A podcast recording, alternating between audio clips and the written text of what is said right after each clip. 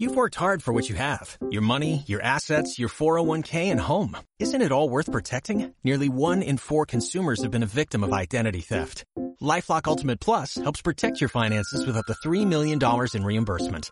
LifeLock alerts you to identity threats you might miss. And if your identity is stolen, your dedicated US-based restoration specialist will work to fix it. Let LifeLock help protect what you've worked so hard for. Save 25% off your first year on LifeLock Ultimate Plus at LifeLock.com slash aware. Terms apply.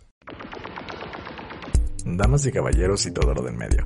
Están escuchando Cancelados Podcast, el podcast ignorant friendly en el que semanalmente hablaré de un tema social, cultural o controversial para educarme y quise educarlos en lo que en tiempos de cancelar personas preferimos callar o evitar. Yo soy César Lozano y trataré cada episodio de alejar un poco más mi ignorancia mientras me arriesgo a ser quemado por la opinión pública. Así que acompáñenme en este muy incorrecto recorrido social para aprender más sobre diversos temas, porque hay que tener cuidado con lo que dices, pero más con quien te escucha. Bienvenidos.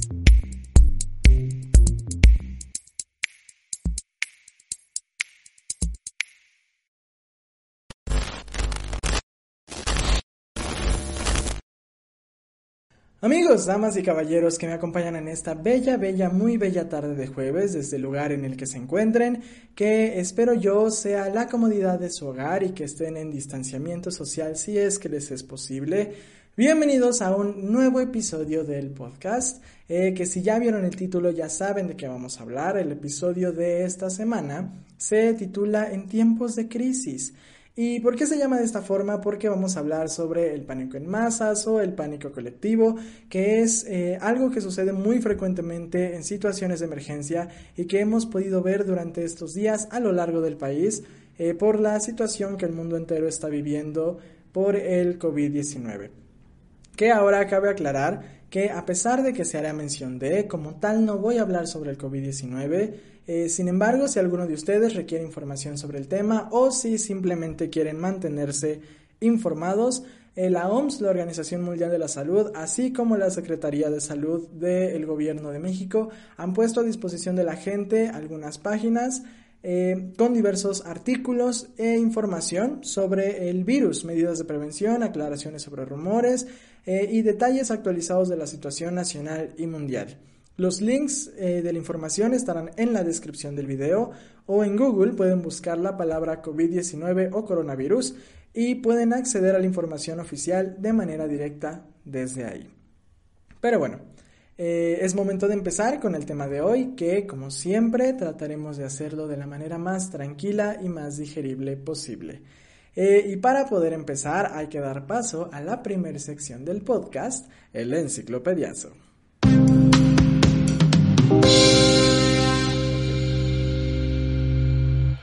El enciclopediazo es la sección donde trataré de explicar el tema con información de expertos, es decir, lo que encontré en el primer resultado de Google, para posteriormente hablar un poco más sobre él. Eh, y primero que nada hay que definir qué es el pánico. Eh, primero va una definición para los más enamorados, los más románticos.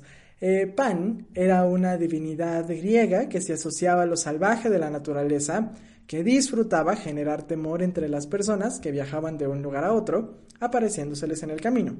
De este dios deriva la noción de pánico, que en nuestra lengua se utiliza como sinónimo de terror o de un fuerte miedo. Ahora va a una definición un tanto más eh, técnica.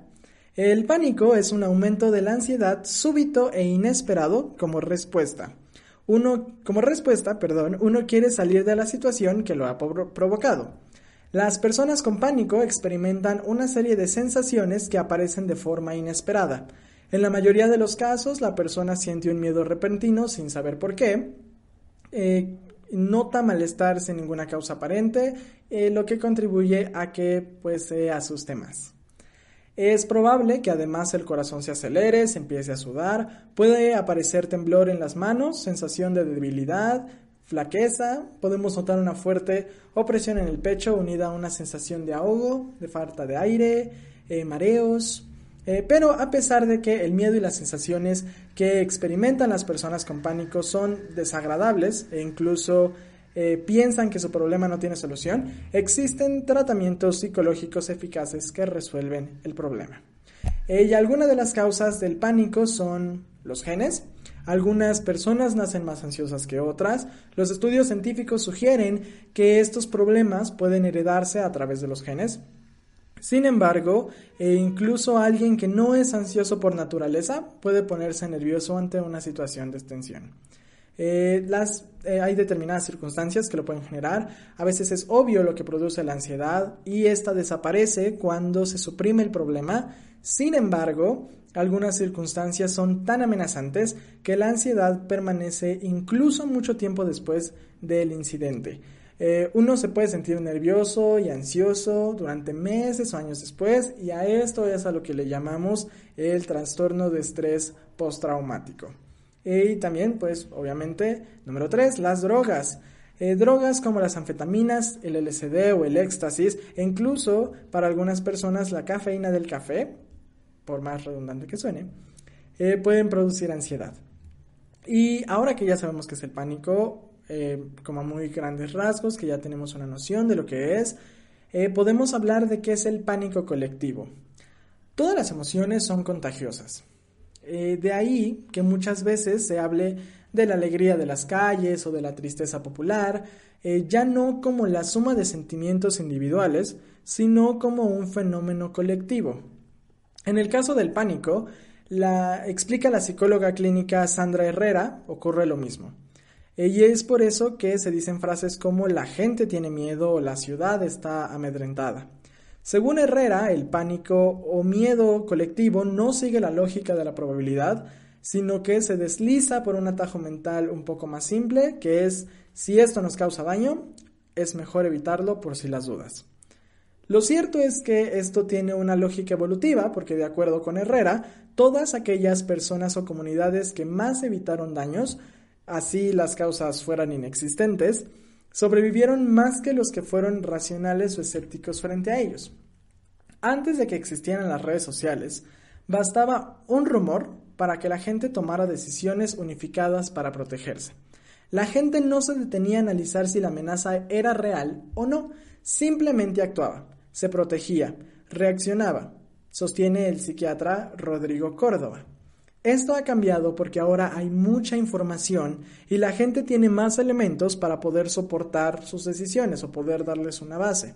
Sin embargo, cuando estas son manipuladas puede brotar la ansiedad y la sensación de incertidumbre general.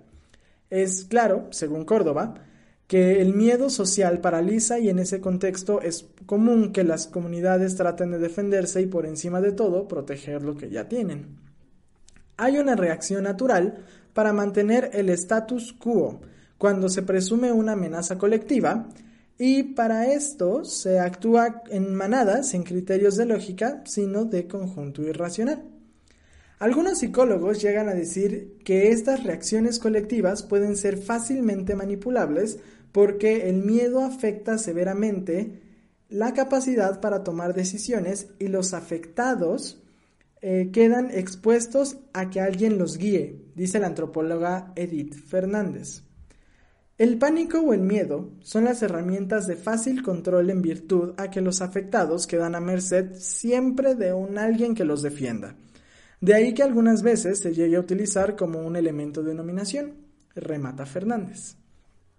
Un miedo colectivo es miedo compartido, por, por una parte importante de un grupo o de una sociedad. Tal miedo provoca que se actúe de manera condicionada o que se acepten situaciones impuestas. Y otros dos puntos muy importantes a mencionar cuando hablamos sobre pánico colectivo, sobre miedo colectivo, es la histeria colectiva y el contagio social, que pueden ser las causas o las consecuencias del miedo o pánico colectivo. Un curioso fenómeno que aparece una y otra vez en diferentes contextos y momentos históricos un fenómeno que consigue llenar de misterio páginas de sucesos y del que poco se ha podido estudiar hasta ahora a nivel científico es la histeria colectiva. Eh, la histeria colectiva es un fenómeno psicológico en el que existe una percepción amenazante y real compartida por un grupo de personas que llegan a sentir los mismos síntomas físicos y a compartir las mismas ideas irracionales. Es un comportamiento obsesivo que se da en la colectividad. La histeria colectiva no es un hecho poco común y aparece en todo tipo de sociedades durante muchos momentos históricos. Por ejemplo, en 1518 un gran número de la población de Estrasburgo comenzó a bailar sin cesar durante horas, días y meses, llegando algunos de los afectados por una extraña crisis a morir a causa de este impulso imparable de danzar. En 1692, varias chicas de un pueblo norteamericano sufrieron síntomas que las autoridades achacaron a una maldición. Las chicas sufrían convulsiones y espasmos inexplicables y fueron quemadas en la hoguera por la brujería. Era el caso de las brujas de Salem. Aunque hay un gran desconcierto por parte de la ciencia, la histeria colectiva es considerada algo así como un ataque de ansiedad en masa. Una percepción distorsionada de la realidad que se experimenta en un contexto grupal y que llega a causar cambios y dolencias físicas en los afectados. Aunque las causas no están claras, eh, parece que los ambientes opresivos y estresantes pueden afectar a la estabilidad emocional de un grupo de personas que comienzan a experimentar las mismas sensaciones. Y, según el profesor Simon Wesley de King's College London, existen dos tipos de histeria colectiva. La primera, la histeria colectiva ansiosa. Este, en este tipo de histeria eh, se experimenta síntomas físicos asociados a un estado de ansiedad como dolor abdominal, dolor en el pecho, desmayos, mareos, náuseas o palpitaciones. Y número dos, la histeria, la histeria colectiva motora es el tipo de histeria en el que se desarrollan síntomas motores como convulsiones o parálisis. La histeria colectiva, podríamos decir, que engloba el aspecto físico y de salud, mientras que el contagio social afecta la parte emocional y de conducta. Eh, aunque creemos que decidimos por cuenta propia, la gran mayoría de nosotros somos influidos tremendamente por nuestro entorno, somos sugestionados constantemente a decidir qué teléfono comprar, qué partido político eh, votar o qué destino elegiremos en nuestras próximas vacaciones. Parecería que estamos en posición de decidir libremente, pero no siempre es así. Son muy pocas las decisiones que tomamos sin prestar atención a lo que dicen los demás y en parte está bien porque mucha, muchas veces o mucha de la información que recibimos es la que nos permite tomar luego decisiones mejores en relación a lo que queremos conseguir. Según la definición de contagio social, en general no tomamos decisiones utilizando un pensamiento autónomo, sino mediante la imitación inconsciente de nuestros referentes. Por ejemplo, el gran ejemplo clásico de contagio social es un partido de fútbol. Digamos que una persona no es aficionada, no conoce de partidos, no le gusta el fútbol, nunca ha ido a un estadio, eh, nunca ha estado en, en una situación como esa. Pero un día la invitan y decide ir. Y a pesar de lo ya mencionado, al primer cuarto del partido ya se encuentra gritando, brincando y celebrando. No lo pensamos, imitamos, Actuamos copiando tanto por la expectativa de lograr algo que los demás parecen tener o para evitar la exclusión social, el miedo que nos provoca no pertenecer al grupo. Aquí yace uno de los principios más poderosos del contagio social. No actuamos en base a nuestro raciocinio, perdón, sino en base a la influencia inconsciente que tiene el comportamiento de los demás en nosotros. No hace falta que nos digan qué hacer en un velorio. Sabemos que tenemos que estar de luto, mantener una actitud en silencio, introspección. En Brasil los turistas son pura alegría y holgorio, no hay que decirle a nadie lo que tiene que hacer. Simplemente lo ven y lo hacen. Lo ven y lo copian.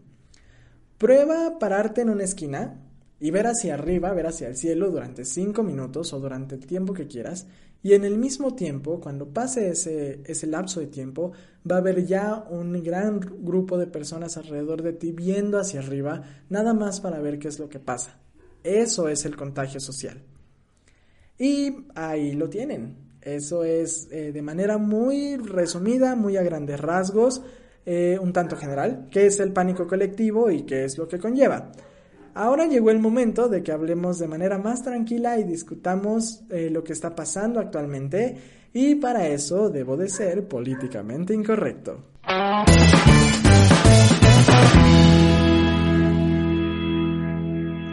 Políticamente Incorrecto es la sección donde, como ya lo dije, vamos a analizar un poco más eh, qué conlleva nuestro tema, lo vamos a cuestionar y vamos a ver qué está sucediendo con él en la actualidad.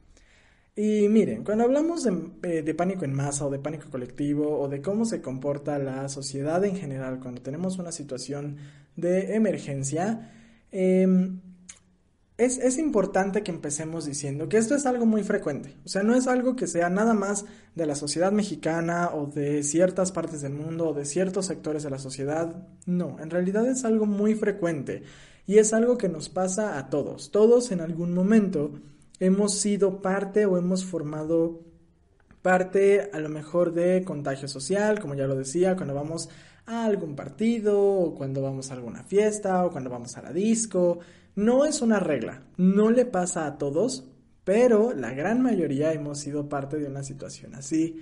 Y estamos viviendo justamente con esta situación eh, muy seria que está pasando a lo largo del mundo, que es el coronavirus, COVID-19, eh, y con su propagación hemos visto cómo la sociedad se ha vuelto un tanto caótica en ciertos lugares o ciertas personas hemos visto que han caído en esta situación de pánico, eh, de pánico en masa, de pánico colectivo. Eh, y una de las situaciones por las que puede pasar, que creo que es algo que está pasando mucho o que se puede ver, es que lo que nos afecta más es que no tenemos un criterio propio, que no tenemos una opinión bien formada o que no estamos realmente eh, conscientes de qué es lo que está pasando, no estamos conscientes de la situación eh, y no sabemos, no, no tenemos información eh, tan a la mano no tenemos información tan clara que es por lo que estamos haciendo todas estas compras de pánico, cuestiones de miedo, de malinformar a la gente, pero en realidad no es que no la tengamos, el punto es que nosotros no la buscamos. Como lo mencionaba al inicio del capítulo, tenemos en esta situación muy en específico, que es eh, la situación del COVID-19, tenemos a la OMS, tenemos al gobierno mexicano, tenemos muchas otras instituciones que se han encargado de hacerle llegar o de poner a disponibilidad del público información, pero nosotros no buscamos. O sea, hay que estar informados y hay que estar actualizados pero hay que también nosotros, o sea, la información no nos va a llegar. Nosotros tenemos que hacer también de nuestra parte para poder evitar y para poder eh, formarnos nosotros un criterio, una opinión, una postura, porque algo que igual hemos estado mucho viendo por esta situación de pánico, por esta situación eh, de miedo, de incertidumbre, es que muchas veces confundimos el pánico con prevención. Eso también hay que diferenciarlo mucho. El pánico no es igual a la prevención. Una cosa es eh, el, miedo, la incertidumbre, el no poder controlar las cosas o no saber qué es lo que está pasando o no saber cómo se va a desarrollar la situación eh, nacional o mundial durante los siguientes días pero eso no es igual a la prevención. La prevención es a partir de un conocimiento que tenemos o un conocimiento que nos hacen llegar o que buscamos o a partir de la conciencia eh, individual o colectiva de lo que está sucediendo en el mundo, de lo que está sucediendo a nuestro alrededor. Entonces, a partir de eso, tomar medidas eh, de seguridad, medidas en las que a lo mejor incluso podamos, eh, podríamos perdón, ayudar a a los demás o a alguna organización o a nosotros mismos o a nuestras familias o a las personas que están en nuestro entorno a protegerse contra algo que nos pudiera afectar. Llámese eh, COVID, llámese lo que sea. O sea, la, la, prevención no es igual al pánico. La prevención surge a partir del conocimiento. El pánico, en muchas ocasiones, no siempre, pero en muchas ocasiones, el pánico surge por la ignorancia o por el no querer eh, informarnos o no tener la información eh, necesaria porque o no sabemos cómo encontrarla o simplemente no damos ese pasito más de buscarla y queremos esperar a que nos llegue. Y también porque, eh, bueno, más bien también es, es importante mencionar en este tipo de situaciones que hay muchas posturas. A pesar de que la mayoría de la gente o de que las instituciones nos hacen ver que es una situación seria, que es una situación que realmente está sucediendo, que tenemos eh, países que están atravesando por situaciones mucho más eh, difíciles que la de nuestra nación, que aquí en México.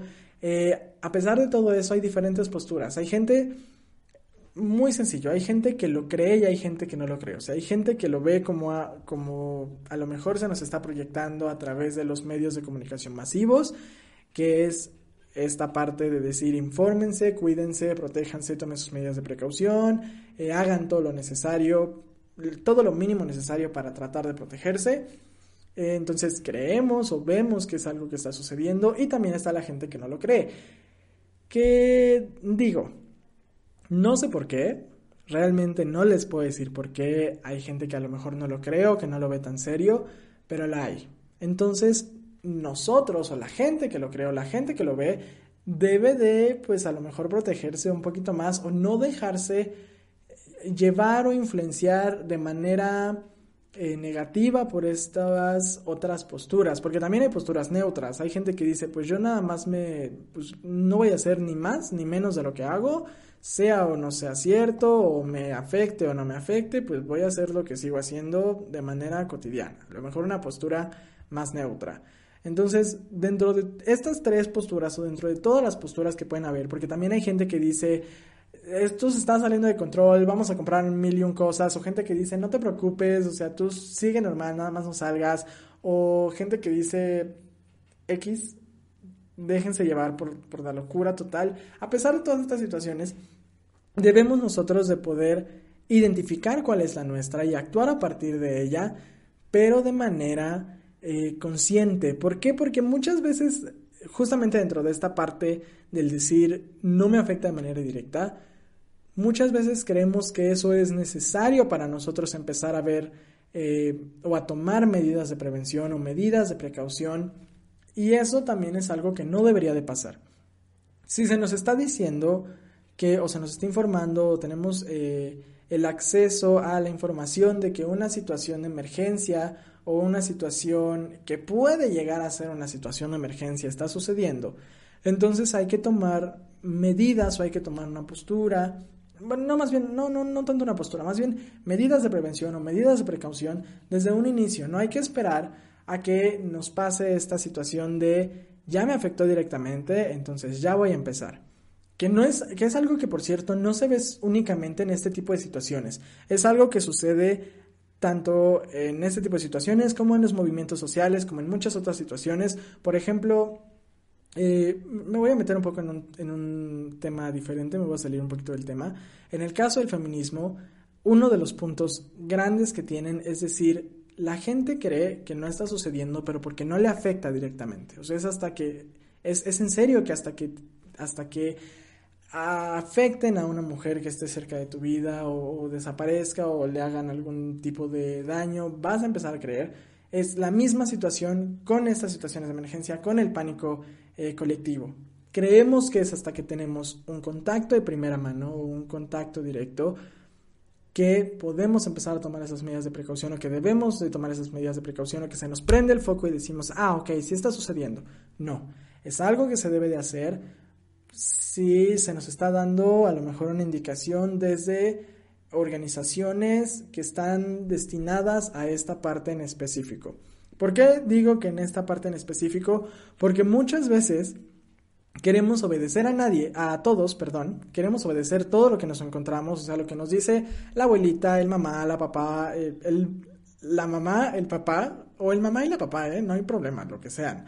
Eh, la tía, los amigos, la cadena de WhatsApp, el video de Facebook, el video de TikTok, el tweet en Twitter, queremos creer todo eso y, y lo queremos tratar de obedecer y terminamos obedeciendo nada. Terminamos sin hacer nada, porque todo se contradice, porque no nos esforzamos en, buscar fuentes o en buscar información verídica eh, y terminamos sin obedecer. Y no porque no queramos, o sea, en realidad queremos a lo mejor informar o queremos a lo mejor ayudar o queremos tomar medidas de prevención, pero llegamos a un punto en el que accidentalmente, por más eh, curioso, por más bobo, por más soso que suene, accidentalmente terminamos generando eh, desinformación. Terminamos esparciendo información que no es correcta hacia eh, medios de comunicación que son de acceso público más sencillo. ¿A qué me refiero con esto? A redes sociales.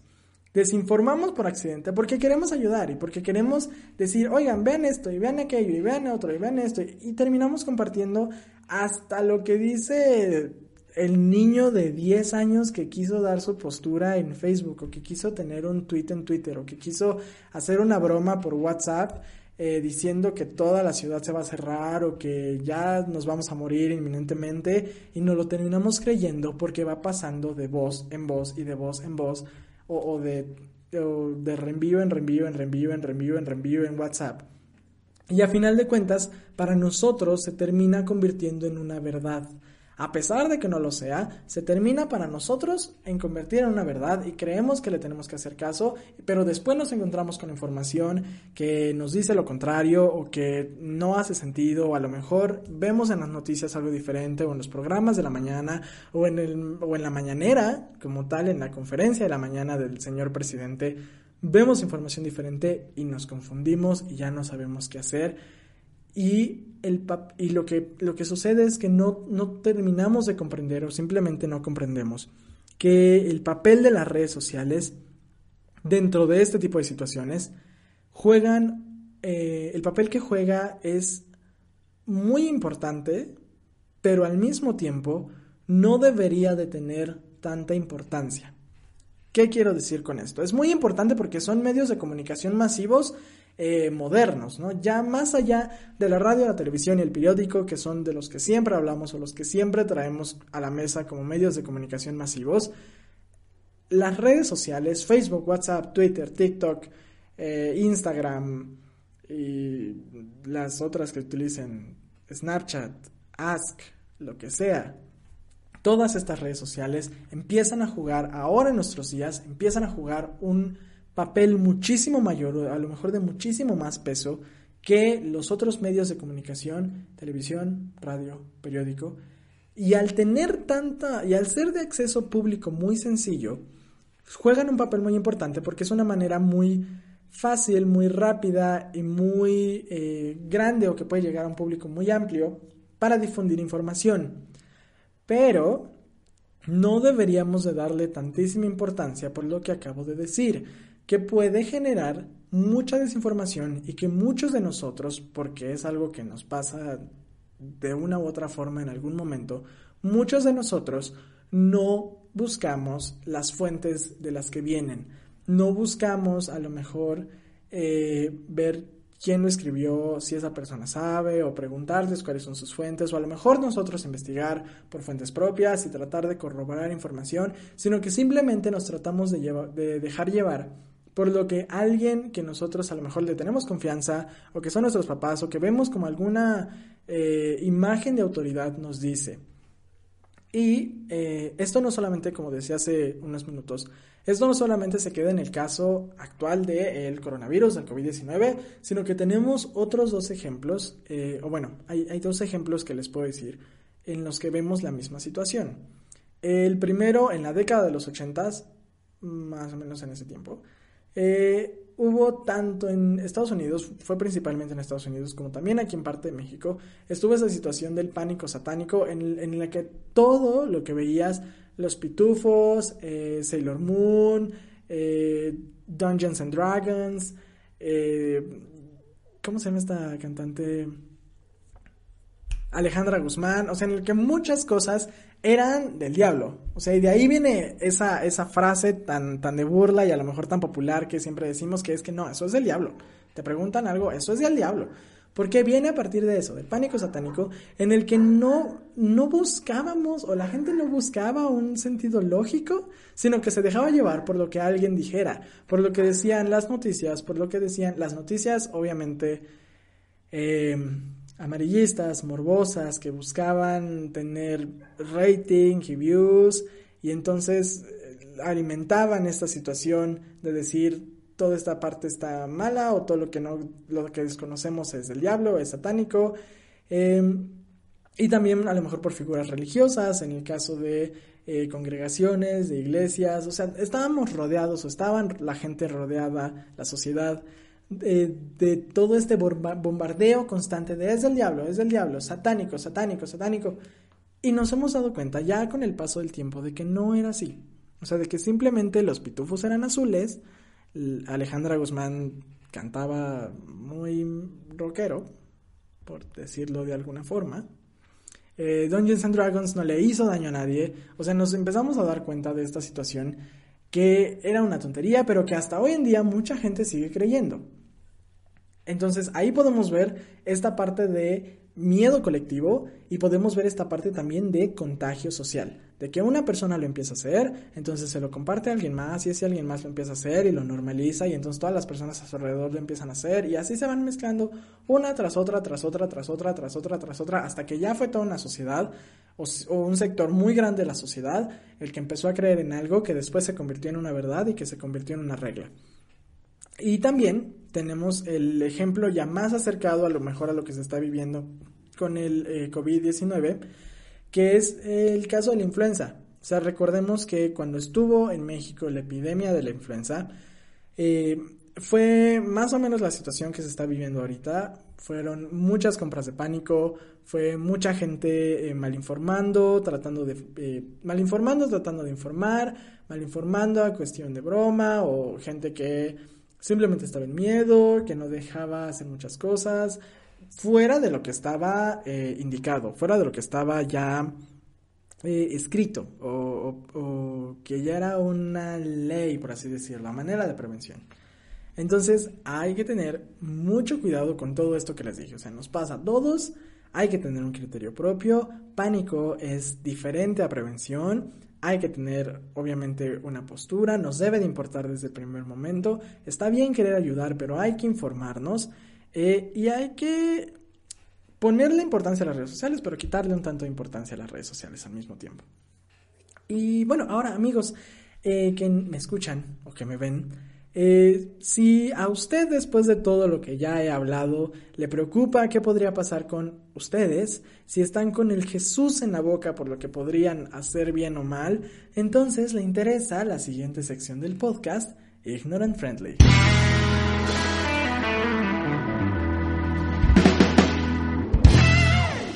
Ignorant Friendly es la sección donde en este caso yo un común zen mortal que he leído y hablado un poco sobre este tema, eh, les voy a dar unos cuantos consejos para que se aleje usted de problemas y de preocupaciones.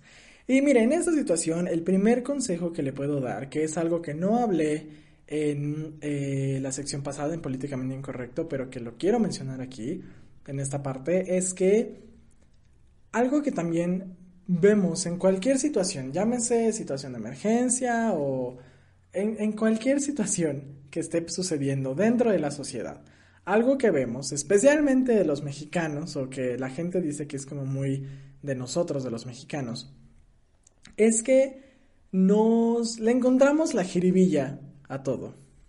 suena como abuelito diciendo jiribilla, pero le encontramos la jiribilla a todo. O sea, para todo nos burlamos, para todo nos reímos, les hacemos memes, les hacemos chistes.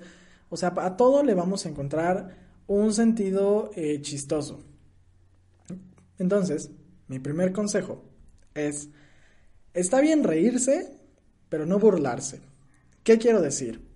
No hay que burlarnos de la seriedad de la situación, de lo que está sucediendo en Italia, en España, en China, de que están muriendo personas. Estoy hablando en este caso muy específico del coronavirus, del COVID-19 no hay que burlarnos de la parte seria de la situación, porque es algo que está sucediendo, es algo que está afectando a muchísimas personas y es algo que nos incumbe a todos. Entonces no hay que restarle esa situación y no hay que hacer mofa de lo que está sucediendo. Sin embargo, está bien el querer reírnos, está bien el querer encontrarle a lo mejor un lado alegre. ¿Por qué? Porque de una u otra forma, el que nosotros nos riamos de algo o el que nosotros le encontremos esta parte a lo mejor divertida o esta parte eh, de luz algún problema que esté sucediendo dentro de nuestra sociedad, nos ayuda a quitarle no la parte seria, o sea, no, no, no le quitamos la seriedad, pero le quitamos la parte estresante, le quitamos esta parte de miedo, le quitamos esta parte que nos hace actuar con pánico. Entonces, ok, ríanse, háganle memes a lo mejor a, lo que quieran, pero no se burlen como tal de la situación. Hay una diferencia entre el tratar de hacer comedia de algo y el burlarse de algo. Entonces, simplemente hay que tratar de llevarla de forma tranquila, o sea, está bien que nos queramos divertir, reír, hacer un chistecito, hacer algún comentario ahí graciosillo, pero pues no hay que burlarnos de la parte más fuerte o de la parte más seria de la situación. Disculpen la eh, patrulla que está pasando en el fondo del video. No sé si la pueden escuchar, supongo que sí la pueden escuchar porque yo la escucho en los audífonos. Eh, creo que ya se va. Mi segundo consejo es, como ya lo dije muchas veces a lo largo de este video, hay que consultar fuentes. Es algo primordial, es algo que deberíamos de hacer para todo, para todo lo que digamos, para todo lo que investiguemos, para todas nuestras posturas, nuestros discursos, para todo. Hay que investigar fuentes. Como lo dije de nuevo, creo que ya lo dije dos veces, pero como lo dije al inicio de este video, eh, las organizaciones de salud del mundo la OMS, el gobierno de México, o sea, todos los gobiernos están poniendo a disposición del público páginas, enlaces, artículos, videos, o sea, hasta en TikTok.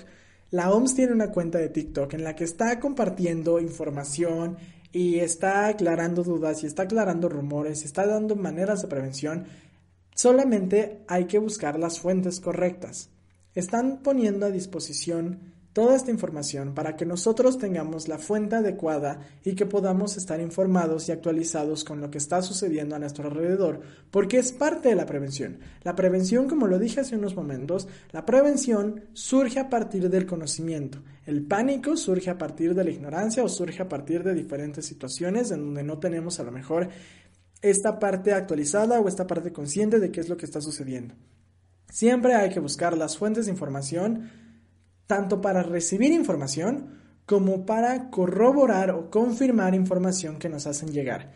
Es decir, si me llega a mí una cadena por WhatsApp que dice que me voy a morir en dos días por el coronavirus, a lo mejor es cierto, pero tengo que buscarlo. No es cierto. Pero a lo mejor algo que me llegue de todo ese mensaje, de toda esa cadena de WhatsApp, es cierto, pero tengo que buscarlo, tengo que ver las fuentes de información de, de dónde está viniendo esa información. Y si no hay eh, fuentes de información en algún comunicado o en alguna imagen, en algún eh, medio de comunicación, si no tienen ahí sus fuentes de información, entonces yo lo investigo en las fuentes de, las fuentes de información que sí están más seguras o que sí están corroboradas o que sí forman parte de toda esta parte, eh, forman parte, perdón, de toda esta sección seria de un problema o de una situación o de cualquier eh, cosa que esté sucediendo a mi alrededor. Eh, y eso me lleva a mi tercer consejo, que es que no hay que hacerle caso a todos. Mire, como lo decía en, un momento del episodio de hoy, todos, en todas las situaciones del mundo, o sea, para todo, todos tenemos una opinión. Y todos creemos que lo que decimos está bien. Entonces es muy fácil que lo bombardeen constantemente de consejos, de maneras de prevenirse, de información falsa o de información verídica. Es muy fácil que estemos expuestos constantemente a una bomba o a una avalancha de información, sea verídica o no, sea correcta, incorrecta, como sea, pero estamos rodeados de, de información en todo momento. Simplemente hay que saber a qué personas es, eh, no a qué personas creerle y a qué personas no, sino más bien a qué personas podemos considerar como más confiables para ciertas situaciones, porque también va a depender de la situación en la que nos encontremos. Por ejemplo, a lo mejor no voy a ir con un eh, cocinero a preguntarle algo sobre medicina. A lo mejor sabe, pero no es la persona indicada en esa situación, por así decirlo.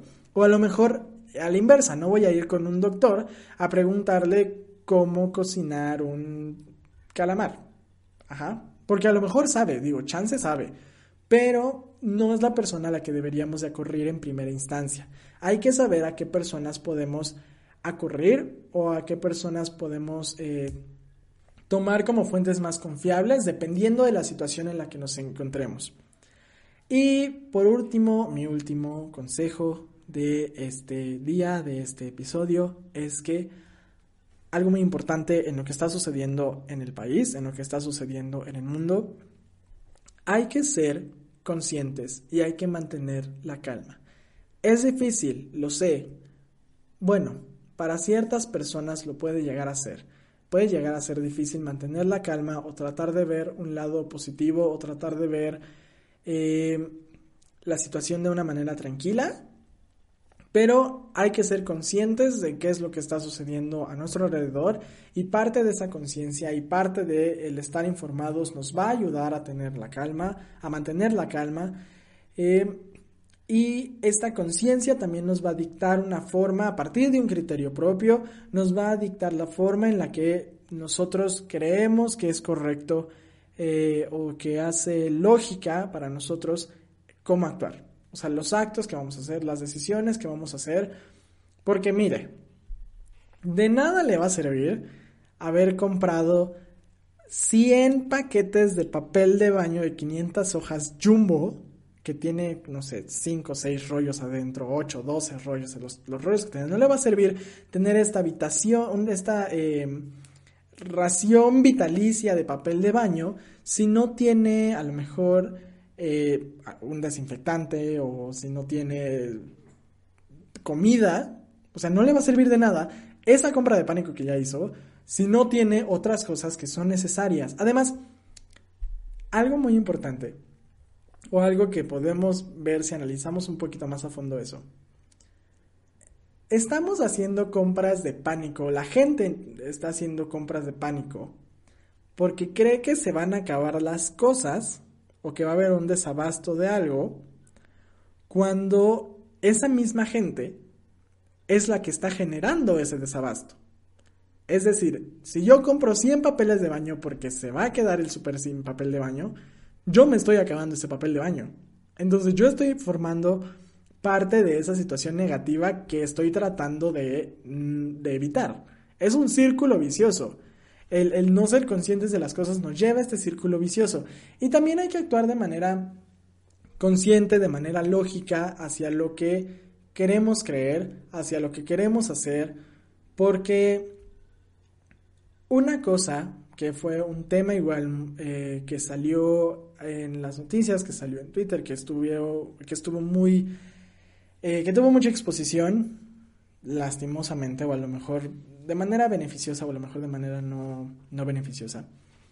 A pesar de que haya una autoridad, llámese como se llame, alcalde, alcaldesa, gobernador, eh, canciller, rey, reina, señor presidente, a pesar de que una autoridad nos esté diciendo, salgan, váyanse a restaurantes, yo les voy a decir cuándo no salir, abrácense, cárguense una estampita de un santito para que esto los apoye o los cuide o los proteja, a pesar de que tengamos a una autoridad que nos esté diciendo eso, eso no quiere decir que la información, aunque debería de, eso no quiere decir que la información que nos esté dando sea correcta.